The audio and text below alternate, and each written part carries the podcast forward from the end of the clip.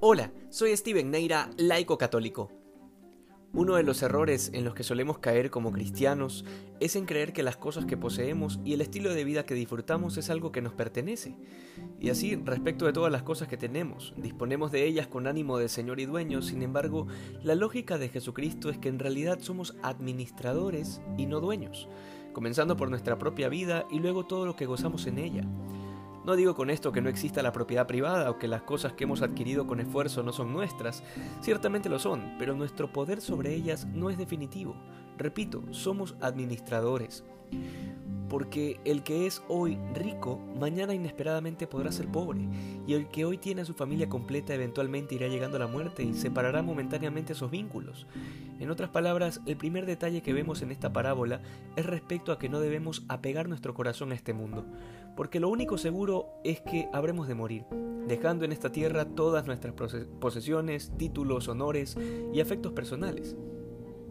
Y esto, lejos de entristecernos, en realidad debería llenarnos de una profunda esperanza, porque quiere decir que Dios nos ha pensado para algo muchísimo más grande, para un gozo y una felicidad que no es posible imaginar y que habrá de saciarnos completamente, ya sin ningún sentimiento de vacío, porque Dios habrá de colmarnos a todos de su amor y su gracia. Habiendo quedado claro que somos administradores de nuestros propios bienes, el Señor eventualmente habrá de pedirnos cuentas por esos bienes y la forma en que los hemos administrado. De manera que si hemos abusado de ellos sencillamente para satisfacer nuestros gustos, nos convertiremos en administradores culpables y seremos acusados así delante del Señor en el día del juicio.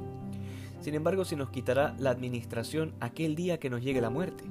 Pero aquel que es un buen administrador sencillamente desea ser separado de este mundo y vivir para Cristo. Y esto es lo que nos lleva a la enseñanza final del Evangelio de hoy, que viene junto con un reproche, que consiste en la indignación del Señor al darse cuenta que como hijos de la luz nos falta astucia, que parece que a los hijos de las tinieblas les importa mucho más sembrar el caos y la destrucción que a lo que a nosotros nos importa ganar el cielo y más almas para Dios. De hecho, a veces somos torpes para escoger los medios e incluso ni siquiera tenemos claro el fin.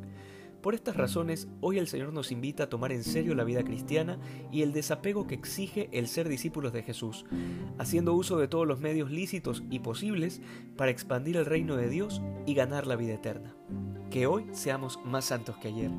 Dios te bendiga.